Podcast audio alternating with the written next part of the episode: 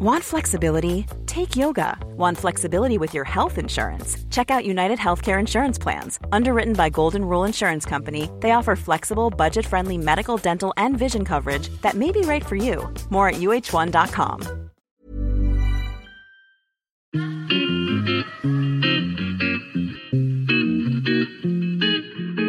Salut les gars, je suis Anne-Laure Baratin et vous écoutez le podcast Genre de fille.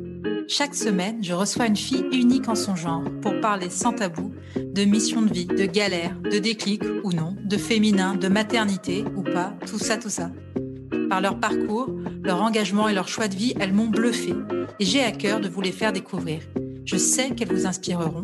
J'espère maintenant que leur parole vous permettra d'avancer, de choisir, de décider. Et maintenant, place à l'épisode du jour. Bonne écoute cet épisode a été rendu possible grâce à Baratin, etc. Baratin, etc., c'est l'agence de création éditoriale qui accompagne les entreprises engagées s'adressant aux femmes. Aujourd'hui, au micro de Genre de Fille, je reçois Aurélie Marchi. Avec Aurélie, nous avons en commun d'avoir fait le même programme chez Switch Collective il y a quelques années et aussi un goût certain pour l'écriture. Si j'ai eu envie de l'interviewer aujourd'hui, c'est parce que son geste de se raser la tête et d'écrire sur cet acte est pour moi à la fois fou et passionnant et aussi une manière rafraîchissante d'analyser les injonctions que les femmes se tapent à longueur de journée, même quand ça concerne leurs cheveux. Je vous laisse écouter la suite. Bonjour Aurélie, je suis ravie de te recevoir au micro de Genre de Fille. Est-ce que tu peux te présenter, s'il te plaît, pour ceux qui ne te connaissent pas? Salut Anne-Laure, bah écoute, euh, c'est vraiment un plaisir pour moi. Je te remercie de m'accueillir et de m'avoir invitée. Ah, je suis trop contente aussi. Pardon? Non, je dis je suis trop contente aussi. Vas-y, continue. Euh, bah, écoute, euh, donc je m'appelle Aurélie Marquis, j'ai 34 ans et aujourd'hui je me définis euh, comme une entrepreneuse parce que j'ai créé ma marque de conseil qui s'appelle La Survoltée pour développer la créativité et, la prise d'initiative, que l'on soit entrepreneur ou collaborateur ou collaboratrice au sein d'une entreprise. Et je suis également artiste plus que dans l'âme, et je, le dis parce que ce sont des choses qui sont révélées au fur et à mesure donc de l'écriture, donc artiste dans les actes et à mes heures gagnées et non perdues. Et donc je suis également autrice puisque j'ai sorti donc mon premier livre le 11 mai dernier qui s'appelle La Vénus se rebelle. Oui, alors effectivement, moi c'est comme ça que je t'ai connue principalement, même si on s'était déjà parlé au téléphone. C'est en fait quand donc toi et moi, on a fait un peu le même genre de bilan de compétences avec Switch Collective. C'est comme ça qu'on s'est connus. Et un jour, donc, tu as fait ce post en disant que euh, ton premier livre euh, allait être publié et que celui-ci allait s'appeler euh, La Vénus se rebelle. Et en fait, dans ce livre que, que j'ai en partie lu et que je recommande, tu expliques en fait qu'un jour, tu as décidé de te raser la tête. Et j'aimerais que tu nous expliques, que tu nous pitches un peu ton livre en quelques minutes, s'il te plaît. Oui, bien sûr, avec plaisir. Eh bien oui, en fait, j'ai fait quelque chose qui complètement un petit peu fou parce que ça venait. Euh, un jour, je me suis réveillée comme ça et puis j'ai eu envie de me raser la tête. Je n'arrive pas à expliquer pourquoi, ni comment, ni d'où ça vient, mais vraiment un jour, je me suis dit tiens, si je le faisais. Et ça m'a pris du temps avant de me décider parce que même si c'est un acte tout à fait personnel, c'est un acte euh, esthétique très visuel et qui forcément allait, je pense, soulever euh, quelques, quelques regards. Oui, tu, savais, tu savais en le, en, le faisant que. J'anticipais, et même si c'est un acte tout à fait personnel, j'anticipais qu'il allait se passer quelques commentaires. Donc ça m'a pris du temps avant de, avant donc je me suis posé moi-même quelques questions avant de me lancer. Et puis après euh, un processus de décision, je dis et puis mince, j'ai envie de le faire. Alors pourquoi me poser autant de questions et pourquoi ne pas y aller et me faire confiance? Et euh, je raconte en fait euh, à travers cet acte qui a été très libératoire pour moi, la découverte de, de mon corps et d'une nouvelle vision de, l'esthétique et d'une beauté, mes aventures et mes mésaventures. Parce que justement, j'étais à milieu d'imaginer, même si j'anticipais des questions, tout ce qui allait m'arriver du jour où je me suis rasé la tête. Il m'en est arrivé des choses puisque c'est une coupe de cheveux que j'ai portée pendant deux ans. Et de cet acte tout à fait personnel et individuel, euh, j'ai tenté d'analyser en fait notre rapport aux cheveux et au corps des femmes dans notre société et pourquoi il était en fait plus question ici de liberté de choix et d'action par rapport à son corps, plus que d'esthétique et plus qu'un acte personnel, mais quelque chose de bien plus grand qui me dépassait. Et c'est pour ça qu'un jour, après un cheminement et un bilan de compétences, pour me mettre le pied à l'étrier, je me suis dit qu'il y avait ici matière à écrire une histoire. D'accord. Et c'est aussi une chose que tu expliques dans ton livre que je trouve hyper intéressante, c'est que tu parles de tes parents et t'expliques dans, le, dans le livre que pour eux, euh, en tout cas dans ton éducation, les filles devaient avoir les cheveux longs, mais vraiment assez longs quand même, c'est ce que j'ai compris en lisant le livre, et que euh, dès qu'une fille se coupait les cheveux, c'était vraiment, c'était comme, c'est comme si elle était plus tellement une petite fille ou comme si elle, elle respectait plus sa place. Tout à fait. Et effectivement, d'ailleurs, pour les quelques retours que j'ai pu avoir jusqu'à présent, à chaque fois, ce passage, en fait, soulève les questions, et c'est en ça que je disais que c'était un acte personnel et qui m'a dépassé. C'est que chaque épisode, comme ça, peut permettre de faire remonter des souvenirs au lecteur ou à la lectrice, de se dire, bah, peut-être que chez moi, c'était exactement l'inverse. mais en tout cas, il y avait, il y avait une, il y, a, souvent des injonctions à il faut avoir les cheveux comme ci ou comme ça. Et, et c'est rarement au contraire, enfin, j'ai rarement eu des retours de, de totale liberté dès la, jeunesse. C'était soit il faut faire comme ci, soit il faut faire comme ça. Et, et effectivement, chez moi, il fallait avoir les cheveux longs. Et donc, sans, sans, trop en dire sur la suite de, de comment j'ai vécu mes cheveux à partir du jour où j'ai pu les couper, mais je, ne doute pas que ça a influencé évidemment la suite de, mon histoire et le fait de vouloir explorer avec des coupes de cheveux en fait. Et à partir du moment où tu as décidé de te, à partir du moment où tu as décidé de te, de raser la tête, tu n'y avais jamais vraiment pensé avant. C'est, enfin, je veux dire, exactement. C'est, c'est assez étrange ce qui m'est arrivé et c'est la magie de l'écriture. C'est que j'ai commencé à écrire et j'y suis allée de façon très intuitive et très spontanée. Et, c'est quelque chose, cette, ce chapitre-là m'est venu euh, dans les premiers chapitres. Euh, alors, c'est pas le premier du livre, euh, tu le sais. Et, euh, et, pourtant, c'est vraiment un des, chapitres les plus anciens que j'ai écrits. Et je l'avais pas du tout verbalisé, pensé. Et à partir du moment où j'ai pris mon stylo, c'est quelque chose qui est ressorti. Et il y a énormément de choses qui me sont revenues. Euh, d'ailleurs, je ne partage pas tout. Euh, mais du coup, je, trouvais ça vraiment très intéressant de me dire, tiens, ça revient maintenant, pendant que j'écris sur ce sujet. Euh, et ça me paraissait fondamental de dire que de toute façon, la façon dont on, est dans son corps est influencée à la fois par la société et par l'éducation.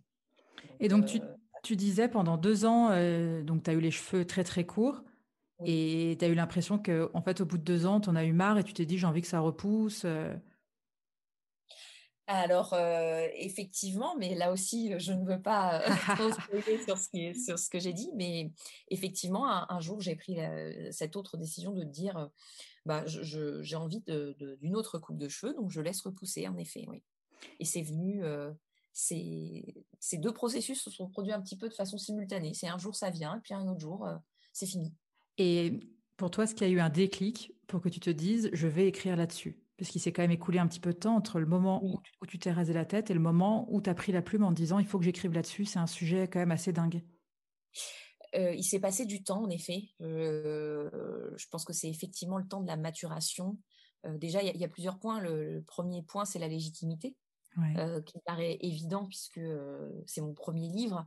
je, je n'ai absolument pas j'ai beaucoup progressé dans ma manière d'écrire. Euh, je, trouve entre les premiers les premiers mots que j'ai pu, les premiers G et aujourd'hui. D'ailleurs, j'aime bien remettre le nez dans mes premières pages pour voir ma progression. Euh, mais j'ai aucune formation. Enfin, je je j'ai pas fait d'études de, littéraires. J'ai fait une école de commerce. Enfin, j'estime n'avoir ne, ne, pas, j'avais pas de style. Euh, donc, euh, donc effectivement, en fait, je me suis dit qu'il y avait quelque chose parce que pendant tout ce temps, en fait, euh, pendant deux ans que ça s'est produit, je vivais les choses au, jour le jour. Mais euh, en fait, là aussi, ça s'est produit quand j'ai laissé repousser, c'est-à-dire que j'ai vu un réel avant-après. Et, cet avant-après m'a vraiment conforté dans l'idée qu'il y a eu quelque chose qui, se, de plus grand qui se jouait que ma propre expérience personnelle. Tu veux dire un avant-après dans le regard des autres ou même toi dans ton cheminement? Bah, Les deux, je pense. Mais même dans le regard des autres, c'est-à-dire que j'aurais pu. Enfin, quand on vit les situations sur le moment, on se dit voilà, c'est à chaud en fait. On vit, on vit les choses on vit les choses différemment. Et en fait, du jour où j'ai laissé repousser mes cheveux, vraiment, euh, j'étais revenue dans le droit chemin. Les gens étaient soulagés. Oh ouais. Et, euh, et, du coup, je me suis dit, non mais attendez, euh, pendant deux ans, j'ai fait ça, et maintenant, vous êtes soulagés. Donc, il y a vraiment quelque chose qui s'est passé. Et, et donc, donc, il y avait déjà cette question de la légitimité, le fait de, de, de laisser repousser aussi, qui m'a permis de me rendre compte, de, de me rendre compte, pardon, qu'il y avait un avant-après chose que je ne pouvais pas percevoir jusqu'à que j'arrive à cette étape. Et puis, il y a le, la prise de, courage, en fait, avec, avec le, bilan de compétences, et même avec le bilan de compétences, le fait de me dire, bon, j'ai pris quand même un petit temps, plusieurs mois, entre les premiers essais, donc que j'ai gardé tout à, de façon très personnelle. Au début, pour moi, je, devais écrire un blog. J'y suis allée par étapes. Et puis, au fur et à mesure de, de, de, l'écriture, parce que j'écris sur des carnets, euh, je ne travaille pas directement à l'ordinateur, je, plus j'écrivais, et plus je me disais non, ça va pas être un blog, ça, ça je vais en faire un livre. Et ça, ça m'a pris du temps. Et euh, à partir du moment où je me suis convaincue que j'en ferais un livre, euh, bah, j'ai foncé, en fait, tête baissée il y a eu des pauses, ça a été long et en même temps pas si long que ça. ça c'est voilà, on est sur des temps très différents. Et, puis j'y suis allée tout simplement. Et, et je me suis pas posé la question de savoir si j'avais un éditeur ou pas. Je me suis dit de toute façon là, il faut. Tu n'es pas connu, personne s'est quitté, tu n'as aucune relation dans le domaine, donc écris et après on verra. Et, raconte-nous l'histoire assez dingue de, je crois que c'est quand elle est chez, non, chez l'opticien Ouais, ouais, tout à fait. j'ai un, super opticien. Euh, je suis, je suis une grosse myope et euh, je suis une grosse bigleuse. Donc, euh, je, vais régulièrement chez mon lunetier qui s'appelle Milan, donc rue de Charonne, dans le 12e, que j'adore. je fais de la pub parce qu'ils sont vraiment formidables. Et, donc, je discute avec, avec une de leurs collaboratrices, Margot, on fait un réglage, etc. Et on parle, on parle de choses et d'autres quand on va chez son commerçant, avec qui on commence à se connaître depuis plusieurs années déjà. Et donc, elle me raconte qu'elle écrit son mémoire de fin d'études. Et je dis, moi, c'est rigolo, moi, je viens de terminer mon premier livre. Et, donc, je lui parle du sujet, et elle me dit, mais c'est formidable. Je suis, enfin, à chaque fois que je parle de, ça à une femme, elle a quelque chose à, me dire. Elle aussi, elle a vécu un, elle aussi, alors soit euh, elle comprend, soit elle se dit mais moi aussi j'ai un rapport compliqué à mes cheveux, mais oh là là, mais, mais c'est vrai, ou euh, mais j'ai jamais osé les couper, ou au contraire moi j'en avais rien à faire et puis maintenant, enfin voilà, chacune elle a, elle a une histoire et un vécu. Et du coup quand je lui ai raconté ça, elle m'a dit mais ça a l'air extra, ça a l'air super, je vais en parler à une amie qui travaille dans l'édition. Et alors, par ailleurs, j'avais envoyé, j'avais envoyé à, des maisons d'édition. Et, il s'avère que, du coup, son ami m'a m'a donné son adresse email, je lui ai envoyé mon, mon manuscrit et puis ça s'est fait. Voilà. Donc aujourd'hui, je suis publiée chez le Duc et c'est comme ça que j'ai trouvé ma maison d'édition je disais, il faut toujours pouvoir pitcher dans n'importe quelle situation. C'est l'exemple euh, le, plus, le plus fou qui m'est arrivé. C'est-à-dire, bah, dans une situation où on ne pense pas qu'on puisse euh, avoir l'occasion de pitcher, bah si, en fait. Euh, j'ai trouvé ça, j'ai trouvé qu'il y avait une. Enfin voilà, c'est venu tout seul, on en a parlé. parce qu'à ce moment-là, je me sentais prête aussi. c'est un projet que j'ai gardé secret pendant un an parce que ah il n'était pas terminé. Ouais, il n'était pas terminé. Et puis je me sentais pas de dire je vais écrire un livre pour finalement dire à toutes les les gens me posent la question tous les deux mois, alors t'en es où? Euh, Sachant que c'est très complexe en fait, et quand, quand tu n'écris pas ou euh, tu vois ça comme un projet euh, de travail où tu dis ok, elle a une deadline, elle s'est mis six mois pour écrire un bouquin. Moi, j'ai pas fonctionné comme ça, et j'avais pas envie qu'on me qu'on me dise tout le temps alors t'en es où, alors t'en es où? Donc en fait, j'en ai j'ai commencé à en parler quand 80% du boulot était fait et que je savais que j'allais terminer. Et là, je me sentais prête. Je me sentais prête à pitcher, je me sentais prête à dire ce qu'il y avait dedans. Et, et du coup, là où je m'y attendais pas, chez mon opticien, et ben du coup, j'ai pitché et ça a marché. Ouais, c'est une super jolie histoire. ouais. Et comment tu as réussi à te à t'affranchir un peu de ce, de ce syndrome de l'imposteur? Enfin, On en parle beaucoup en ce moment, mais est-ce que tu as fait relire Est-ce que tu t'es fait un peu accompagner ou tu as, vraiment tout fait toute seule dans ton coin pendant tout le temps d'écriture et après tu as assumé toute seule? J'ai un mari extraordinaire. Ah. je, je, suis énormément, il me soutient énormément. Et il a écrit beaucoup dans, sa, dans ses années lycée, université. Il a, lui, il a fait des études littéraires. Ouais. Et j'avais peur que d'entrer en concurrence entre, en quelque sorte avec lui. Et au contraire, ça nous a énormément rapprochés parce que toute cette problématique du processus d'écriture, de, des questions sur... quand je lui disais, oh là là, j'ai réécrit une phrase 25 fois, mais il le comprenait tellement bien. Ouais. Et, et, en fait, il m'a énormément soutenue et dès que j'avais des doutes, on revenait sur le processus même. C'est-à-dire, en fait, écrire, c'est c'est écrire. C'est-à-dire vraiment, c'est se mettre à, son bureau un certain nombre d'heures et, écrire. Et, et, je me suis concentrée là-dessus ça ne veut pas dire qu'on garde tout, mais, c'est vraiment, euh, enfin, je, le constate, hein, il n'y a que comme ça que ça va. Et tant pis pour les hauts et les bas, c'est comme dans n'importe quel autre métier. Il y a des jours où on trouve qu'on fait des trucs superbes, et il y a des jours où on trouve qu'on a fait vraiment n'importe quoi. Mais pour autant, chaque jour, je me disais, euh, c'est pas grave. Demain, euh, et puis, puis je me concentrais sur me dire, écoute, si tu, s'il y avait une phrase que tu trouvais déjà extraordinaire aujourd'hui, c'est énorme. Donc, on peut pas être bon tous les jours. Donc, je me suis concentrée là-dessus. J'ai beaucoup de soutien de mon mari. Ouais. Et puis, et puis après, vraiment, il, faut l'écrire en fait. Et ça, paraît pas trop ce que je dis, mais et puis j'ai lu aussi, écrire et lire. j'ai lu, j'ai lu sur sur la créativité, sur le fait de pas se censurer. J'ai écouté tous les bons conseils d'écriture, c'est-à-dire, j'ai pas fait d'atelier. j'ai jamais suivi un atelier d'écriture. D'accord. mais j'ai lu, j'ai lu deux bouquins fondateurs pour moi, en tout cas qui m'ont beaucoup aidé. Julia Cameron, Libérer sa créativité. Ah oui, grand classique. Et, eh oui, et, et, ô combien précieux. Enfin, je, je le relis encore et encore, et à chaque fois, ça prend une autre dimension pour moi. Et est-ce que tu arrives à faire tes pages du matin ou pas? Pas tout, non, je l'ai pas toujours. Alors, je, précise pour, euh, je précise pour ceux qui nous écoutent, Julia Cameron, dans son, qui est, qui est euh, quand même l'ex-femme de Martin Scorsese, mais même si on va évidemment pas la réduire à son statut marital, son ex marital. surtout une grande, euh, une grande scénariste. elle a fait des films, elle, elle enseigne la créativité aux États-Unis depuis plusieurs années. Oui, c'est la spécialiste de la créativité et dans son livre, elle, elle, elle explique que c'est essentiel pour toute personne qui veut créer. Enfin, de toute façon, qu'en chaque personne, il y a, un, créateur et une créatrice ultra puissants et que le fait d'écrire des pages du matin, c'est-à-dire les pages qu'on doit écrire dans la mesure du possible quand on vient de se lever et écrire tout ce qui nous passe par la tête, même si ça justement ni queue ni tête, c'est juste un peu comme un, c'est une manière de, laver son cerveau tous les matins. elle explique que c'est hyper, ça apporte énormément pour la productivité et la créativité de n'importe quelle personne. Tout à fait. Mais je pense qu'en fait, je j'applique, c'est-à-dire que je me, je, de moins en moins en fait, quand je prends mon stylo, je me juge.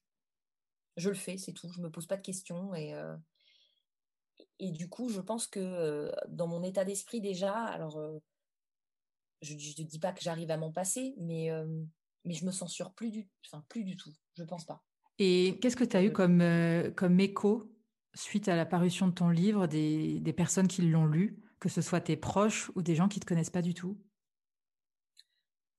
Euh, C'est extraordinaire ce qui m'est arrivé parce que euh, pendant euh, bah, deux ans, du coup, j'étais en tunnel sans savoir quel allait être le retour, les retours. Hein. c'est, c'est pour ça aussi que, que Julia Cameron le redit, mais c'est important de créer avant tout pour soi, en fait, et pas d'attendre une certaine un certain, comment dire Validation extérieure. Voilà, une validation extérieure. Je l'ai fait, je l'ai fait d'abord parce que ça m'a plu et je l'ai fait. C'est un acte complètement égoïste. je pense. Aussi, par ailleurs altruiste, mais je veux dire, je l'ai d'abord écrit pour moi. Et, et c'est vrai que au bout de deux ans, sans savoir quoi que ce soit, j'ai reçu des, des, des, SMS pour ceux que je connais qui ont commencé à le lire, où j'ai reçu des avis donc de personnes totalement inconnues. c'est magnifique. Ouais. C'est c'est bluffant de lire que bah, c'est à la fois drôle, que c'est un témoignage, mais c'est absolument pas dans le pathos, que j'ai réussi à mettre une juste dose d'humour et de et que les gens qu'elles ont appris, qu'elles que elles lisent mon expérience personnelle, mais c'est bien plus que ça et que j'ai réussi à en faire quelque chose de plus universel. Je n'avais pas verbalisé mon intention aussi fortement que ça quand j'ai construit le livre.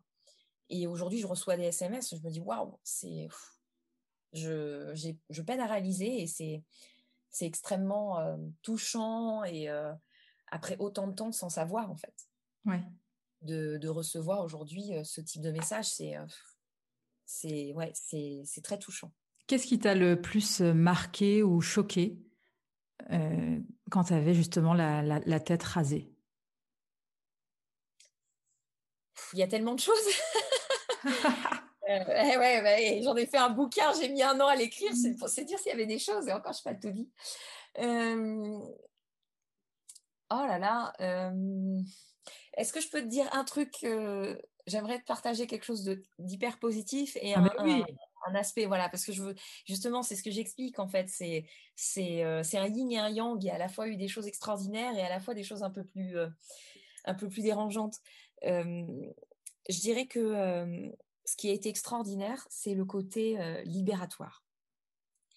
C'est-à-dire que j'ai découvert ce que ça faisait de pas du tout avoir de cheveux. Et moi, j'ai trouvé ça extraordinaire.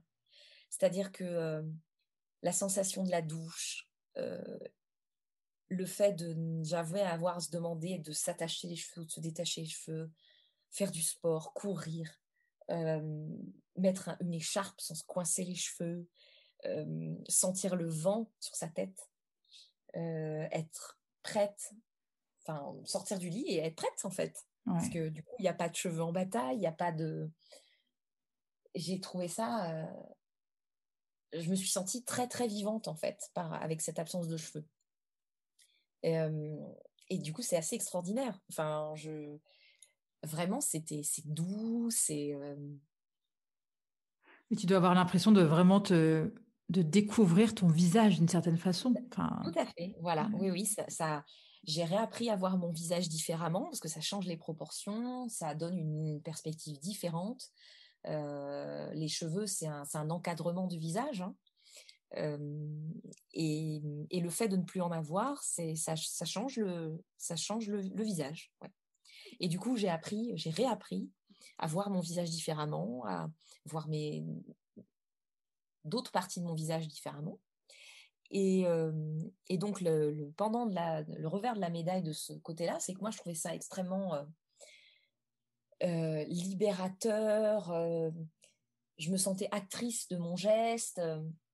Et en fait, ce qui m'a, vraiment étonnée, c'est le presque les, moqueries ou le mépris, mais, pas un mépris méchant. Je pense que c'était vraiment vraiment la surprise qui a créé ça, de penser que euh, je ne pouvais faire ce geste que parce que j'étais folle ou, euh, ou que j'avais pété un câble. Ouais, ouais, je sais, tu l'expliques bien à un moment dans ton livre.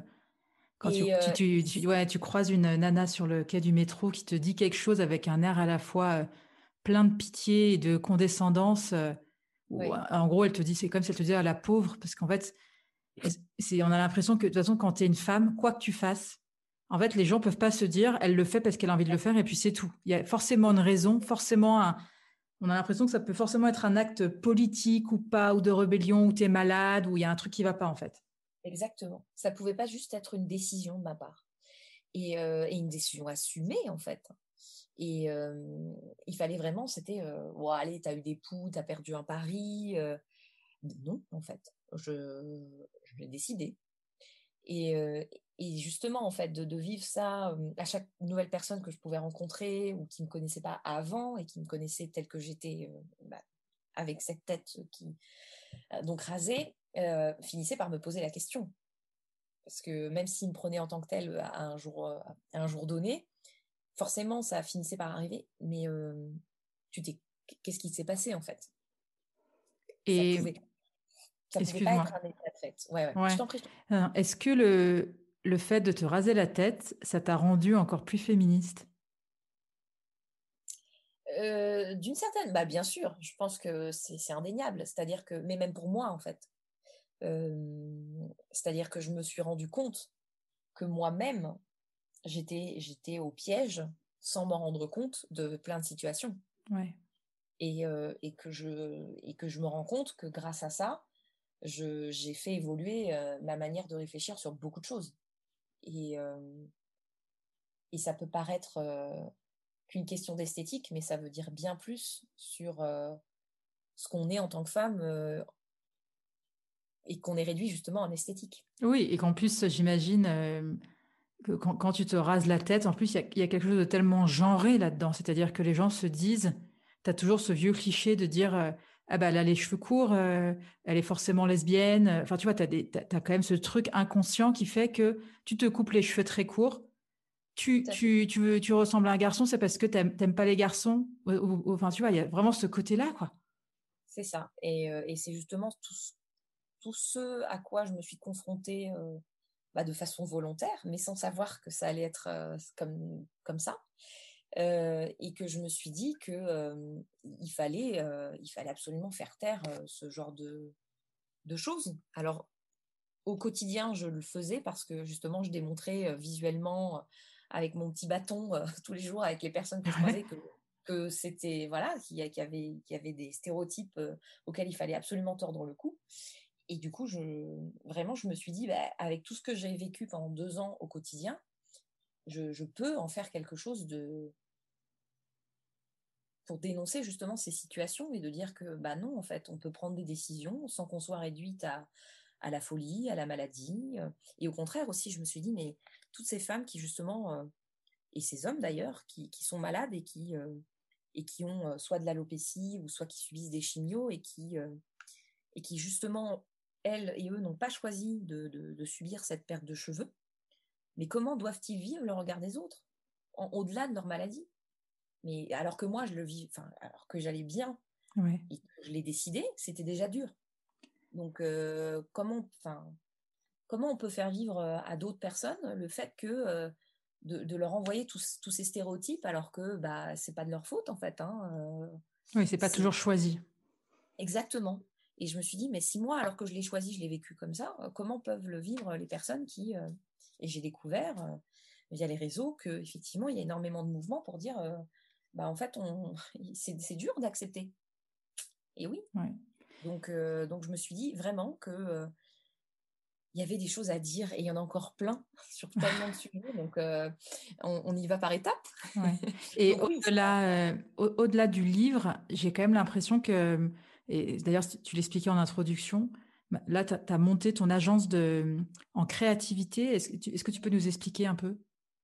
Oui, alors euh, effectivement, euh, après l'écriture du livre, euh, comme à chaque fin de projet, je trouve, je me suis retrouvée en bord d'une falaise, en me disant et maintenant? Comme si j'étais arrivée au bout du chemin et que le bout du chemin, ça se transformait en falaise et, et qu'il y avait le vide en dessous. Et donc là, la question, c'est qu'est-ce que je fais? Et en fait, euh, bah, j'ai suivi les très bons conseils de Julia Cameron, une fois de plus. et, euh, et, en fait, euh, tout ça s'est mis en place tout seul. J'ai donc j'ai continué d'écrire. j'ai hum, lancé un projet collaboratif avec des femmes sur l'écriture, justement pour dénoncer des dictates et des stéréotypes d'une autre manière. j'ai travaillé à moi-même d'autres projets créatifs et chemin faisant, en fait, la créativité a vraiment pris la place dans mon quotidien. je me suis euh, abreuvée de littérature, euh, je, je continue de créer. Et en fait, plus je faisais ça, plus je me dis, mais il y a vraiment un truc à faire, en fait. En France, on ne, on ne valorise pas la créativité et la prise d'initiative à sa juste valeur, pas encore. Et, là, je me rends compte que bah, c'est la, compétence qui est de plus en plus recherchée sur LinkedIn, euh, que, et que ça me fait vibrer en fait, et que j'ai envie de, comme tu le disais aussi en introduction, quand tu expliquais qui était Julia Cameron, de dire que oui, en fait, on est tous des créateurs et des créatifs en puissance. Et pour le peu qu'on est capable de faire abstraction de notre éducation, de, de faire abstraction de la performance versus la créativité, l'un n'empêche pas l'autre, mais à force de se mettre trop de pression, on finit par plus rien faire. Et, et, donc, du coup, j'ai développé une formation. Je suis en train de développer une formation. J'ai déjà testé deux modules avec, avec des femmes qui ont c'était ouvert à tous, mais écoute, les femmes ont envie de, ont envie de créer. Et, euh, tu veux dire que tu l'as, tu l'as proposé en entreprise et il n'y a que des femmes qui se sont inscrites, c'est ça? Qui se sont inscrites, tout à fait. Et, euh, et donc, euh, et que ça s'est très bien passé et qu'elles attendent avec impatience la suite des modules. Ah, mais c'est super, c'est hyper intéressant. C'est vraiment de, déjà de faire prendre conscience de la capacité de créativité de chacun et chacune d'entre nous et ensuite de leur donner bah, des outils concrets, euh, de leur faire prendre confiance et de leur donner des outils concrets pour euh, euh, qu'ils et elles fassent émerger leurs idées et les mettent en, les mettent en œuvre, que ce soit de l'entrepreneuriat ou dans une entreprise en intrapreneur ou tout simplement en collaborateur à qui on donnerait encore cette injonction formidable qui est mais tu veux pas être un peu plus créatif alors que ça fait des années que la la construction même de l'entreprise euh, coupe la créativité. Donc, euh, donc, du coup, j'ai envie, de, j'ai envie de, libérer un peu tout ça. Et Aurélie, qu'est-ce qui te met en colère ou peut t'agacer? Oh là Là, c'est les questions de la fin, c'est le petit ah triptyque de la fin. Plein de choses. Alors, euh, l'intolérance. Ouais. Je pense que l'intolérance, l'intolérance, ouais, et l'injustice ça m'agace. Il y a tellement d'exemples. Euh, mais ouais, c'est l'intolérance et l'injustice. Est-ce qu'il y a une femme que tu aimerais entendre au micro de genre de fille? Où j'avoue, euh, en plus, quand j'ai relu le, quand j'ai lu mon petit mail de préparation, je me suis dit, il faudrait que j'y pense, mais ce n'est pas venu, je suis désolée. Si, ben, Michelle Obama. Ah, ah, ah, en toute simplicité. en toute écoute il ne faut absolument pas. Euh, moi, j'aimerais beaucoup avoir euh, Michelle Obama euh, dans ce genre de fille. Ok, bah si tu as son 06, tu, tu, me fais signe et puis je, je lui ferai un petit, je lui enverrai un petit WhatsApp. et quel genre de fille es-tu, Aurélie? Spontanée, éclectique, hum, rigolote. et en même temps exubérante mais simple à la fois, pas prise de tête et, euh, et c'est déjà beaucoup. Oui, c'est déjà pas mal.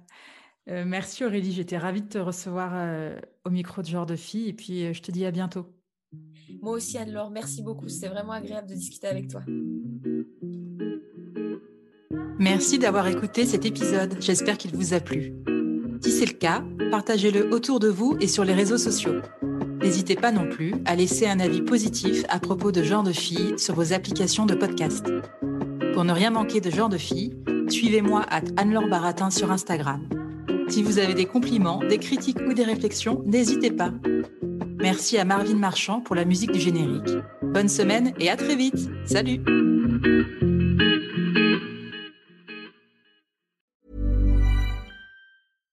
Mom deserves the best, and there's no better place to shop for Mother's Day than Whole Foods Market. They're your destination for unbeatable savings, from premium gifts to show-stopping flowers and irresistible desserts. Start by saving 33% with Prime on all body care and candles. Then get a 15-stem bunch of tulips for just $9.99 each with Prime. Round out Mom's menu with festive rosé, irresistible berry chantilly cake, and more special treats. Come celebrate Mother's Day at Whole Foods Market.